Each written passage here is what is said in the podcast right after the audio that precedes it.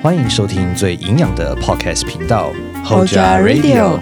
今天过得好吗？吃饱了吗？戴上耳机，节目要开始喽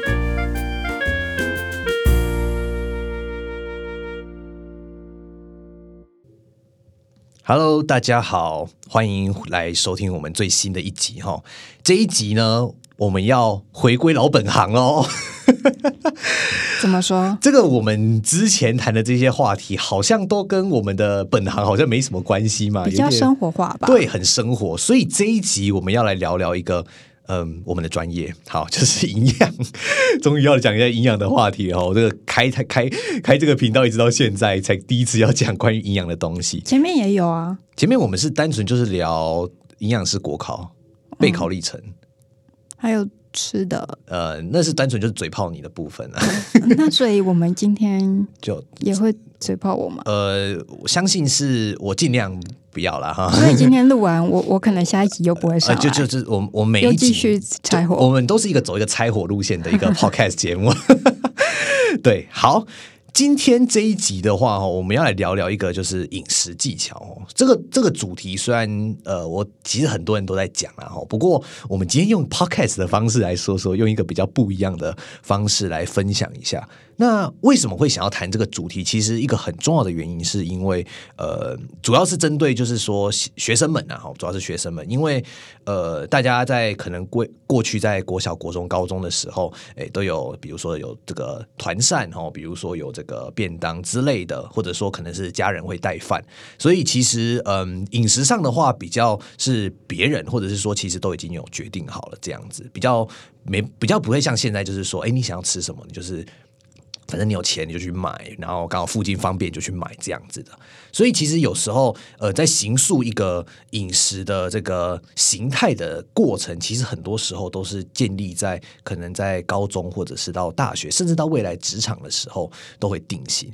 那其实哇，等一下我们这一集真的很营养哎，我现在上营养学嘛教别人怎么吃吗？对，就变成说我我我我刚才想要讲的就是说，呃，其实。我差点把国民营养调查这事标出来了。对，其实呃，当然有，就是台湾有做很多营养调查嘛。那其实都会发现说，当然其实现在很多不管是学生族或上班族，其实高油啊、高盐啊、高糖啊这种三高一低、低纤维这样子的饮食形态，其实都算蛮腐烂在现在的台湾社会当中的啦。吼，那其实当然跟我们的食物选择其实蛮相关的，因为当然那些食物就好吃嘛。那当然你上班就很累了，上课就很累了，你干嘛还要吃一个健康的东西，让自己心情不美丽，对不对？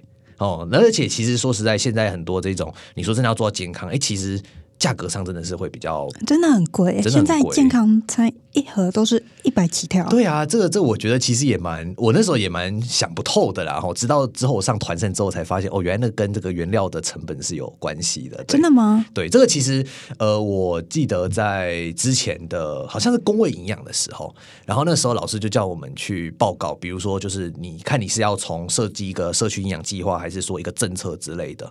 那那个时候我是组长嘛，哦，那我那时候就是说我们来设定一个，就是说促进这个社区的一个呃，如何借由法规的方式来来促进，就是学生们可以有一个比较好的一个饮食的形态，这样子。我这可以分享一下我过去在高中的经历哈，就是这还蛮有趣的。我其实很喜欢跟很多人分享，就是以前我在高中的时候，就是我们大家都是订便当哦，就是你可以去外面叫这个叫东西进来吃，然后我们就有一个专门的职位是就是专门的股叫书务股长。然后这个鼓掌的工作就是订便当，哦，然后哎，这我跟你讲过吗？有，我跟你讲过，就是为什么我会想要读营养系的那个动机。然后就那个时候，就是有鉴于之前的那个书股长们订的那个东西都实在是太不营养了，然后我那时候就下就下定决心说，我要好好的改善班上的这个伙食环境。那时候抱负就很大，你知道，高中二年级吧，还是一年级的时候，哦对我说我我我要改变这个班上的的这个饮食营养环境这样子，然后我就跟老师讲说，老师，苏股长我下学期当定了。然后反正就用了一些方式，反正我就当事务股长。哇，好好黑暗哦，好黑哦哦！！你高中就这种操作，就就是就是一个你知道吗？这蛇音啊，蛇蛇哎，哇，很黑，很黑。哦。没有当选什么里长，也是这种黑箱操作，是是不是之？后可能到那个 Pocket 上面，假设另要邀我，就说你锤锤外秘书哦，该乔姐，然后之后就开始说你今晚你今晚被约 Mr K 哈，哎，哇在钱啊呢？不是啦，我甲你讲，伊做无用的啊！你这种卡小，敢有法度？好笑，好，我现在录到我 录到今天，没有没有，在在我还没有变成那个那个身份之前，我们就是对我就是被你欺负的。OK，好好回回回到这边来讲，好，反正那个时候呢，就是我就当上了书股长，然后那个时候就我就我你知道我那时候超疯狂的。我就为了说，我想去了解说，那个台南市有哪一些比较健康的这个便当店，我就骑着我那台脚踏车哦，然后去去去走访。我先网络上查了资料，然后就说哦，这间的评价不错，我看它的菜色，哎，这间菜色蛮多元的。然后呢，我就去那间店，然后去实际看一下，说哎，他们这个厨房啊，哦不错，那个他们这个哦都戴手套，哦都戴口罩，然后那个菜色蛮不错的，然后那个温度都有保持好。经过了一轮审核之后呢，大概选出了十间便当店。然后我就去一个，我说：“哎，那个我们大概十二点的时候都要，你们能够准时送达吗？”啊，然后就有一些就说没办法，你要自己来拿这样子，所以就扣扣扣扣，就剩下四间。然后我就用说：“那我们以后就是这四间去做轮换，然后一天就是礼拜五，可能就是大家就 happy 一下这样子。”然后结果我就这样去试，就发现本来至少订便当都大概十三到十五个人，大概一半，就剩下剩三四个人订而已。然后我就我那时候就很不懂，就说：“ 哎，不是啊，我都帮你们这样子用心良苦设计的这些，都去帮你们找，然后帮你们去去去去那个找这些很不错的、这种很有营养的这些店，那你干嘛不捧场这样子？”然后他们就突然讲了一个让我很此生难忘的话。他们说什么？他说：“不是啊，这吃东西是我的我自己的习惯啊，我想怎么吃就怎么吃这样子。”哇！我当时候就因为这句话哈，我就知道，我就整个人就就就不对了。整个压起来，整个压起来，我整个就不行了。我就突然间觉得说，我好像要改变些什么，就记得这个东西，然后我就知道，哦，原来营养系在读这个，哇！所以我的我的我决定要读营养系的动机，其实非常的对。我相信没有人可以，应该没有人有这样子的这个这个经验，就是说很大的抱负。对他，就是就是我那时候就想说，我希望可以去改善这个班上营养环境，然后进而就变成说，哎。其实大家的饮食习惯真的啊，都是这样子培养。那为什么他们会有这样的饮食习惯？这个其实是当时候我也觉得蛮困惑，就是说为什么我们不能够让大家就是有一个明明大家都知道吃菜健康、吃水果健康，然后不要吃太多这种油炸或者是那种很多油去煎的这种食品，但为什么大家都做不来？然后那时候我就想说，哎，既然读了营养系，哎，我是不是可以找方法？结果我发现进了营养系之后，发现这根本是不可能的事情，就变成说真的，因为其实饮食真的就是一个很难改变的啦。你只能说尽量的去让大家说，哎，我们建议怎么吃。所以那时候其实哦，对，回到我们刚刚那个在讲那个我们那个报告，我就说，那不然我们用补贴的方式，就是如果今天你是做健康餐盒，我们就给你补贴。因为其实原物料很贵嘛，你看像最近这个哦，这个原物料真的是一直上涨。对啊，不管什么都一直涨，真的是涨到快快快快不行了，真的。对啊，是现在我是我是我还在算学生身份，这个另这位上班族在外面这个自力更生，应该就很有这个感觉啊。生活困苦。对啊，真的就是真的啊，莫忘世上苦人多。对啊，反正就是这个概念嘛。那。你如何去让大家就既可以有易达，就是你知道吗？就是可以去很方很方便的去去去呃获取到这一些健康的食物，但是你又可以就是你自己又负担得起。这其实我觉得不知道，就是我们可以就既然我们就来运用我们的专业嘛，要么就是自己煮，对，要么就自己煮。可是你也要有时间。对啊，你自己煮你是怎样？你你你是自己诶？说实在，这个说自己煮这个我就很有想法了。不过等一下我们来分享自己煮。首先我现在问外事。哦，我们觉得什么时候都是还是要先让我们这位这个营养师令呢，先来发表一下高见，因为我每次听他讲，我就觉得天哪，这个非常有道理啊，你知道我没有什么高见啊，没关系，没关系。现在您就是一位专业的哦，这个专业人员，所以您来告诉我们，如果今天哎，像好，你现在把我当成是这个卫教的这个民众，我现在做养营养营养门诊这样子，想想请问一下，这个这个营养师令哦，这个如果假设今天我们是一个学生，假设我们今天在这个。呃，我们不，我们假设以今天如果完全都不自己煮的话，学生的话，你觉得怎么去吃会是一个比较健康的选择？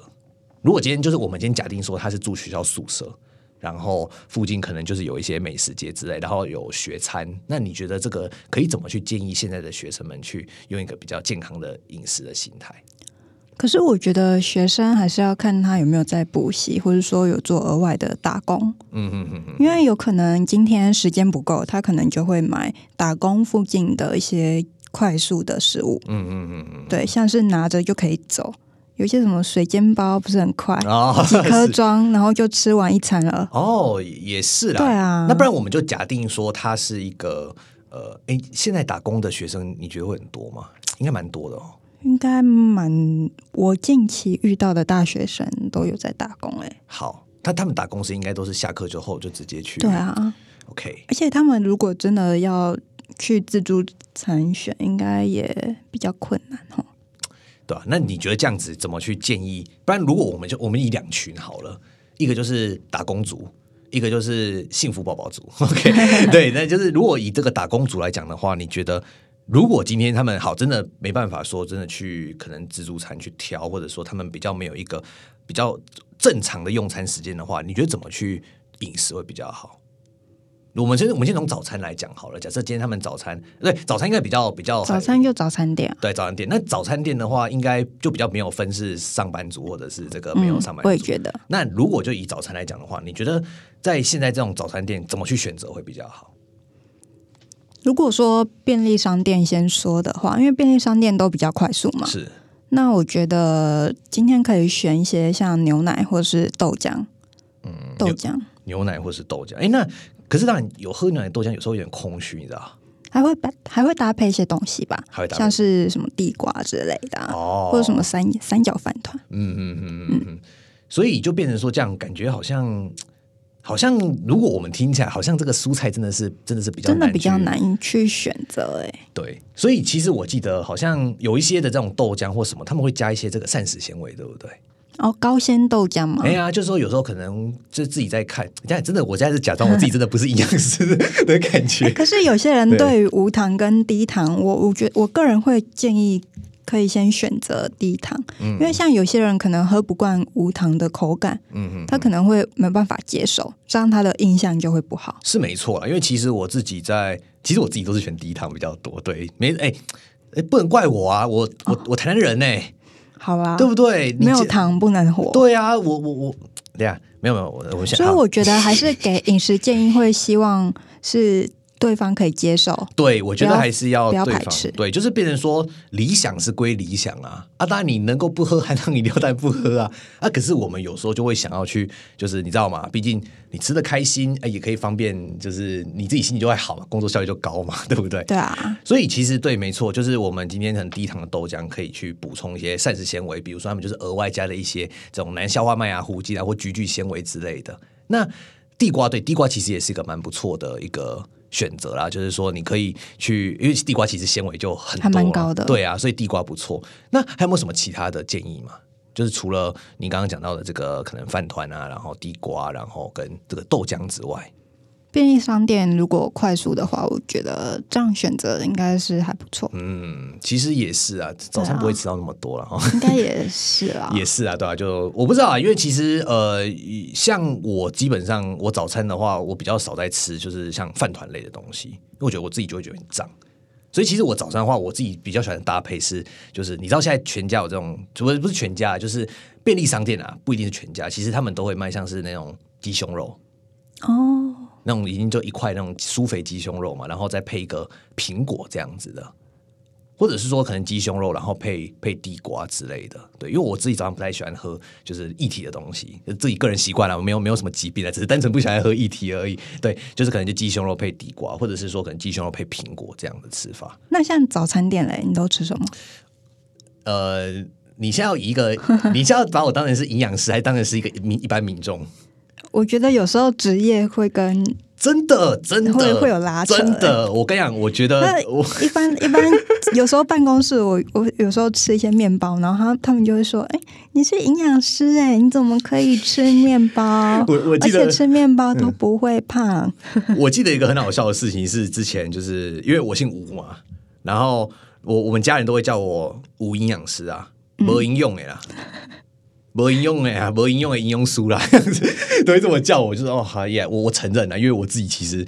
没，我说实在，其实真的，你知道理想值跟现实是真的有差啊。我会讲啊，我就很喜欢吃肉燥饭配鱼丸汤啊，鱼皮汤，鱼皮汤说鱼肉燥饭配鱼皮汤，配一些小菜，然后荷包蛋嘛，这样子，对啊。可是如果站在营养师的角度，哦，我们现在回到一个营养师的这个频道，OK，哇，肉燥饭呃满满肉汁 yeah，不行不行不行不行。好，我们现在把那个观念先抛掉。好，现在我们重新好，大家大家这个脑袋净空了哦。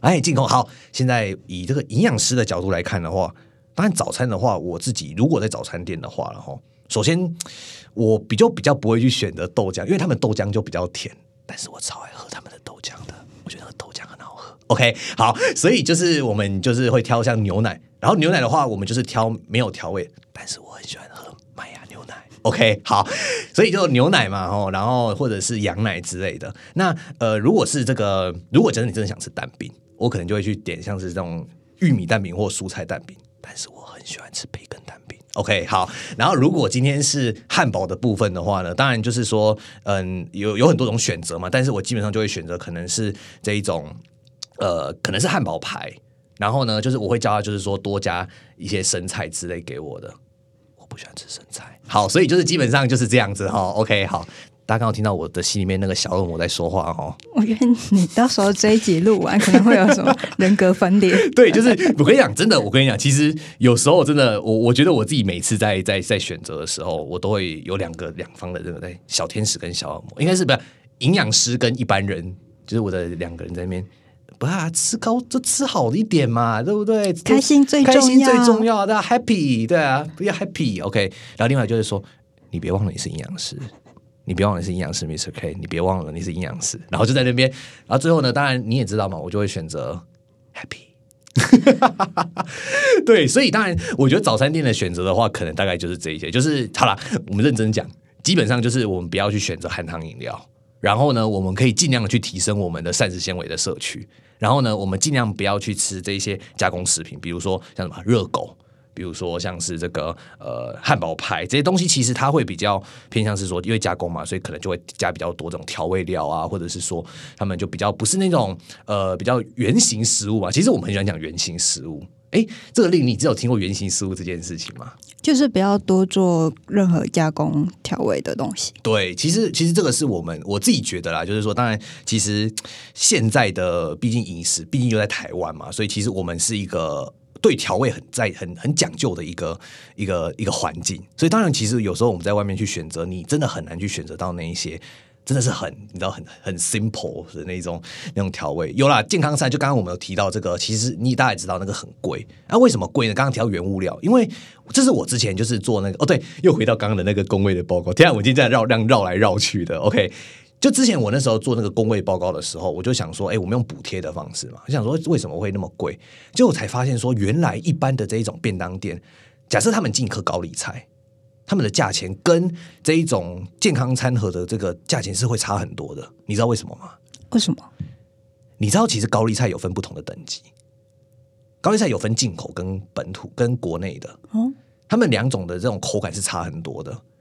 而且你想想看哦，今天如果是在一般的这种便当店，可能他们就是怎么样，就一个高汤下去，然后菜了，然后蒜头啊，各种调味料这样，就是它可以把它炒得很很很调味。但是如果你今天是在这个健康餐盒，他们在做什么水煮？哎，你想看哦，当你今天把调味料拿掉之后，就等于说你把这个这个人的面纱揭掉之后，他们的脸下是什么样子，对不对？所以今天这个在这个健康餐盒店，他们就要对于这个食材的品质要超级讲究的，因为如果他们不讲究，那个我们吃下去就知道。可是如果今天是在便当店里面的话，他们其实你知道，你吃这些东西就没什么感觉，因为就是调味。比如说你说肉哈，我觉得这个这个菜倒是还好，肉的话就很明显。你想看，假设你今天你如果拿那种比较品质没有那么好那个鸡胸肉，你一吃就知道嘛，对不对？很柴柴啊，然后很那种 tasteless，就是完全没什么味道之类。但是你有感觉这个在一些健康餐，哦，他们那个鸡胸肉可以哦，嫩到不行。对啊，而且有时候他们还疏肥，你知道疏肥是一个超级麻烦的一个技法，因为它要在那边可能三四个钟头，然后才可以做出那种口感。那、当然用这种方式去烹调，那个当然贵啊，对不对？所以其实我觉得，当然会有很多的成因去导致这个健康的。所以其实真的啦，我说实在，不管再怎么讲哦，都是拉扯啦。所以我们只能去取最大公约数。对啊，所以早餐的部分大概就差不多就讲到这边。那午餐的部分呢？你觉得？如果午餐的部分应该就可以区别了吧？有些是可能他们要自助餐应该蛮好选择的。对，那自助餐怎么怎么去选？你你在选自助餐，你会怎么去选呢？我如果自己在选的话，嗯，我应该会选就是饭，饭我大概只会吃一半而已。哦，对，为什么啊？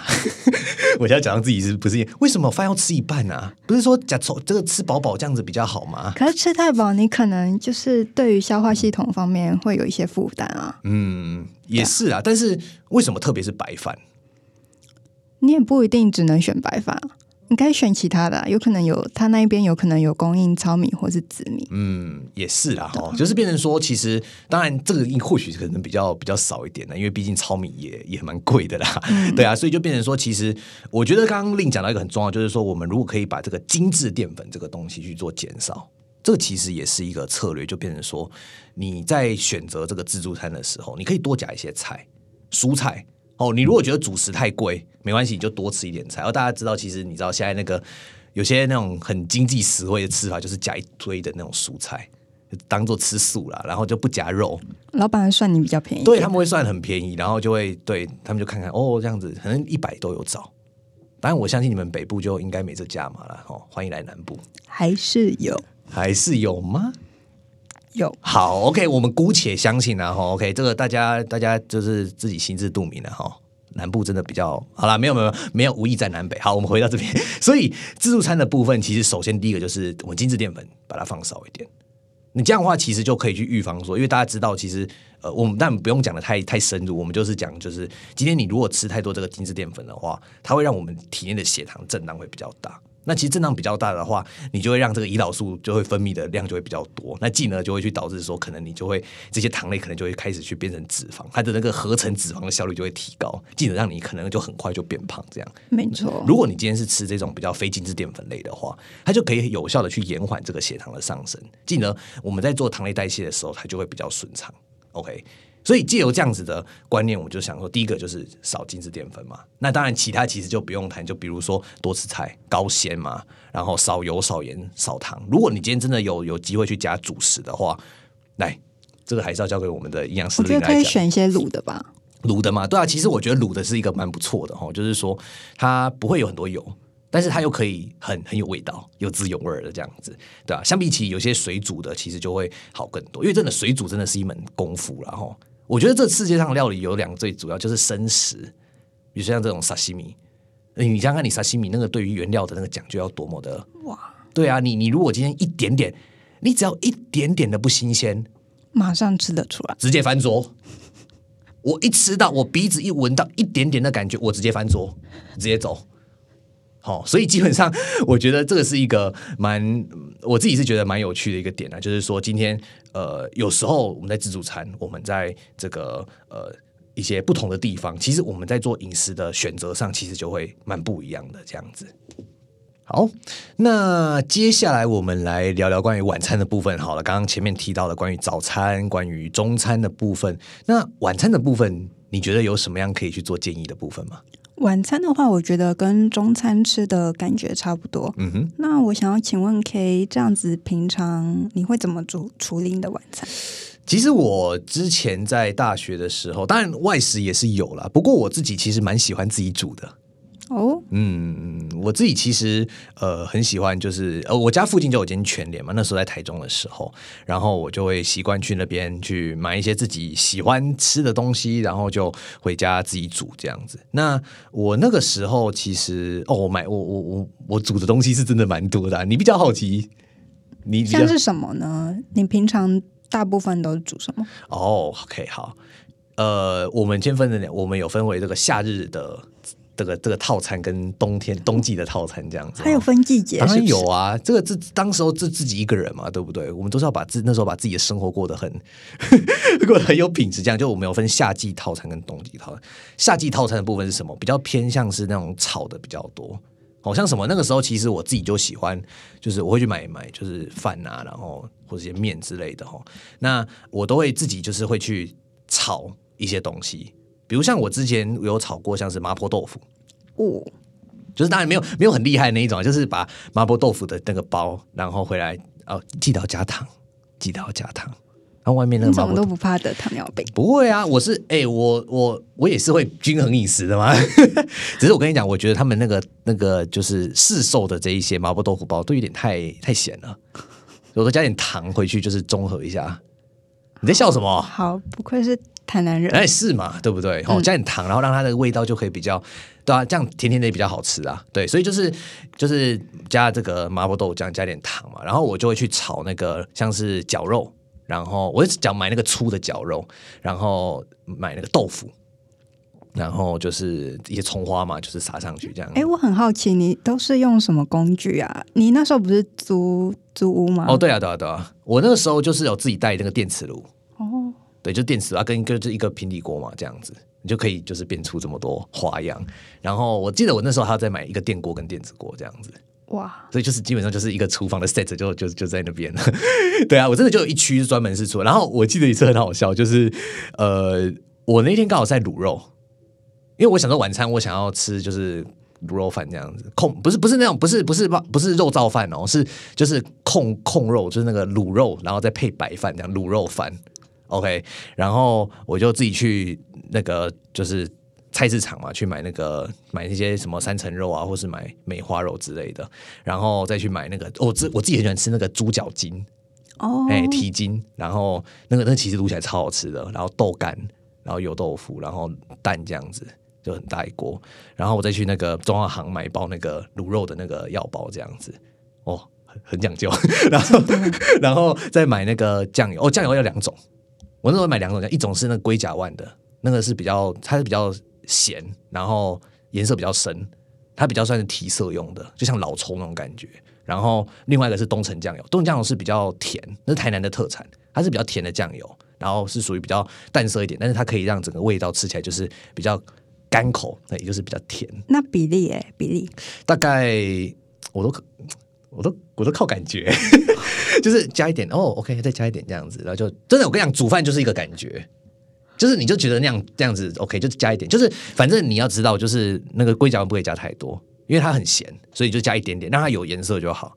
啊，另外的部分就是主要还是靠着那个这个东东城酱油去提那个味道。你这个是不负责任的发言哎！你这样要怎么教观众怎么怎么煮你那个配方啊？我如果假设今天大家有那个觉得不错的哈，帮我们在这个节目底下帮我们写说，就是敲完那个卤肉卤肉的那个过程这样子，然后我就考虑到时候看要不要直播来讲一下。不是，我跟你讲，这真的，这个，这个，这个真的做这种料理，真的都是一个感觉。那请问一下，你的中餐烹调丙级是怎么考到的？我跟你讲，其实中山烹调丙级，天啊，你就爆我这个卦。好，其实中山烹调丙级，其实它并不是在考调味，它其实考比较多是制成，就是你知不知道怎么去处理这些食材，然后一些卫生的程序，所以它其实不太会看你的味道了。所以哦他不会试吃，他不会试吃他不敢吃。对对，他好啊，你可以这么讲啊，就是基本上就是因为你也不知道吃起来是什么鬼，所以他们也不敢。可是我记得乙级好像就要，他就分丙级跟乙级嘛。那丙级是不用试吃啊，乙级好像就要试吃，就是他要品评这个环节。然后反正呢，就是你只要组队就 OK 了，就组队就 OK 了。那呃，我记得那个时候就是反正就很顺利就考。其实我练的蛮多，我记得我那个是在高中升大学的那个暑假，哦，那时候刚好就哦，那个暑假我我做了三件很 crazy 的事情，就是毕业之后，然后我也不知道干嘛嘛，所以我就去单车环岛，然后考了中餐丙级，考了钢琴老师，你在这边都自爆你的料 哎、没有，就反正那个时候就是你就反正有有时间嘛，就去做这些事情，然后就就很爽，然后你就去，然后你知道吗？反正那个时候也是一样，就是想把妹，然后我就在那边煮嘛，然后就哎、你知道我中餐烹调丙级吗？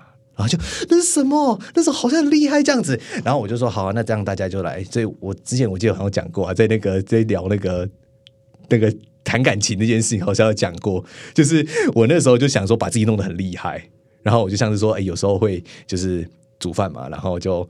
就是故意在那个就是附近，然后就说：“哎，你要不要来吃吃看？”这样子，然后就他就揪嘛，就有时候赖出去就哎，带出来吃，就一一桌都是女生，然后在那边吃我煮的饭，然后就 很有成就感。对，就是就是那种感觉啊，反正没来没来，那就是啊，好汉不提当年勇啊。好拉回来，拉回来，拉回来，。对，所以呃，今天的话就是我刚刚讲夏季夏季赛，你给我拉那么远，对，夏季食材的部分就是基本上就是炒嘛，然后就是做成哦，我知道为什么我要讲那个了，因为我想说那个时候卤肉，然后就是因为我早上卤。然后我想说，就晚上回来吃这样子。结果我发现，就是我出门的时候，突然间就有一个阿妈出来说：“哦，像那肉吧，他胖。”就是你知道，那真的是一家卤肉万家香 这种概念。那反正我就是很喜欢把，我每次只要一煮饭，就整层楼都是我那个煮饭的味道啊。幸好我还我我觉得我那个味道还是是好的啦，不是说那种烧焦味或什么之类的。对啊，好。回到这边，所以夏季套餐的话，基本上是炒这些东西，然后就会配饭或配面这样子。哎，真的可以配哦。你知道，像是卤肉的话，我就是这样卤嘛，然后就可以配面，然后就是你就可以买很多的菜。你就买到小白菜很便宜嘛，你就买一把小白菜。我自己都吃一包啦，我每次一餐都是吃一包这样子，然后你就这样子，然后就就有点像是那种我们在外面吃阳春面的概念，只是它就换成了卤肉。哎，这肉你也可以挑，如果你觉得三层肉太肥，你可以挑梅花肉。然后再配上卤蛋哦，有没有？哎，好像很健康哎。哇，你都可以自己当那个什么小吃老板。对啊，就是这种概念啊，就是自己去搭配，然后就有卤蛋嘛，然后有有这个肉，然后有有饭，你可以换糙米饭，或者你可以用面，里面卤肉面也好吃啊。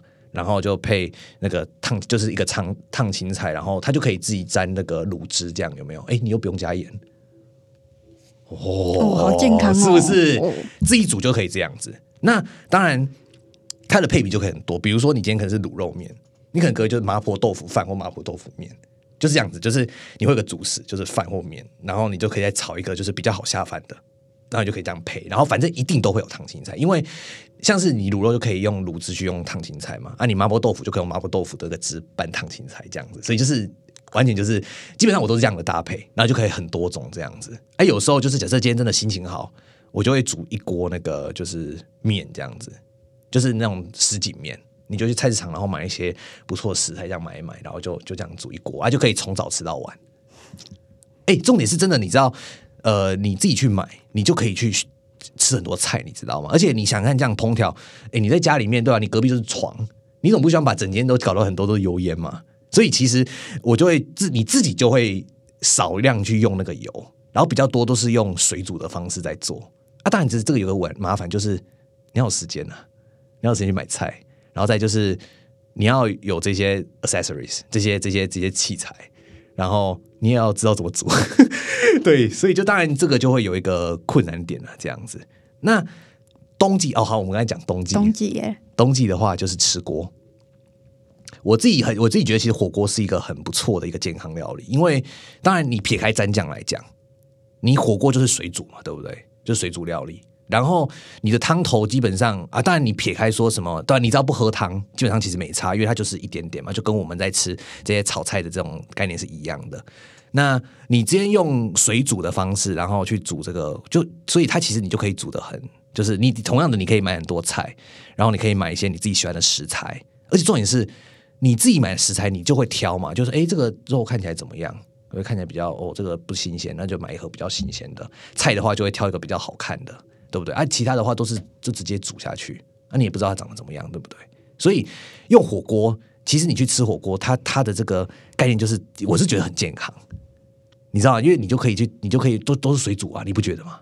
听起来那排除里面的火锅料，那就是当然我就会吃像是鸡肉，嗯，高丽菜、小白菜、大白菜，然后菇类，像红喜菇、美白菇。我都我不吃香菇，对我超讨厌吃香菇的哈。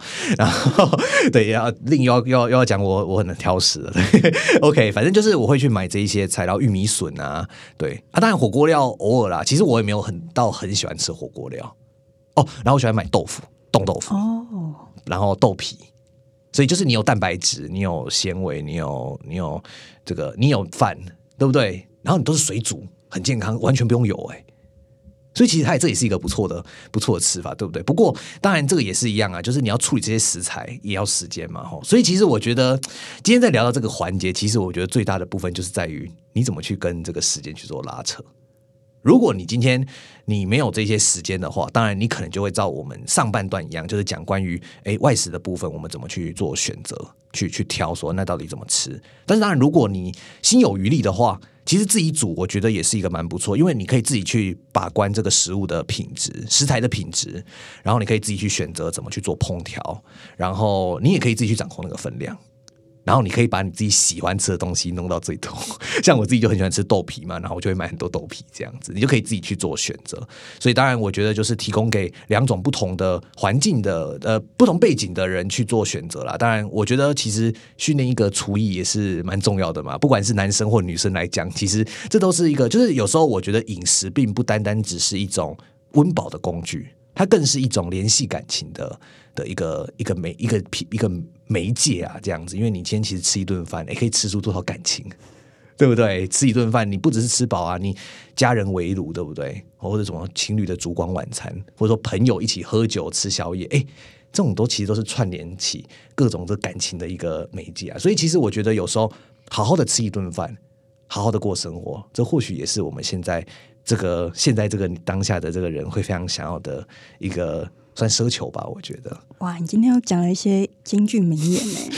对啊，就是总是在在我们收尾之后，都是还是要再讲一些。就是虽然今天我们是以营养师的这个专业的角度在讲这件事情，不过最终我们还是要回归到一些，就是关于这种很浪漫的。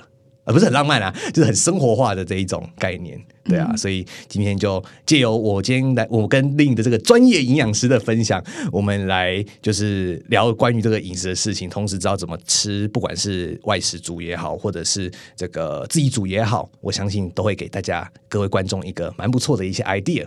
好，那我想今天的节目就录到这里，我是营养师 Mr K，我是营养师 Lin，那我们就下集再见喽，拜拜。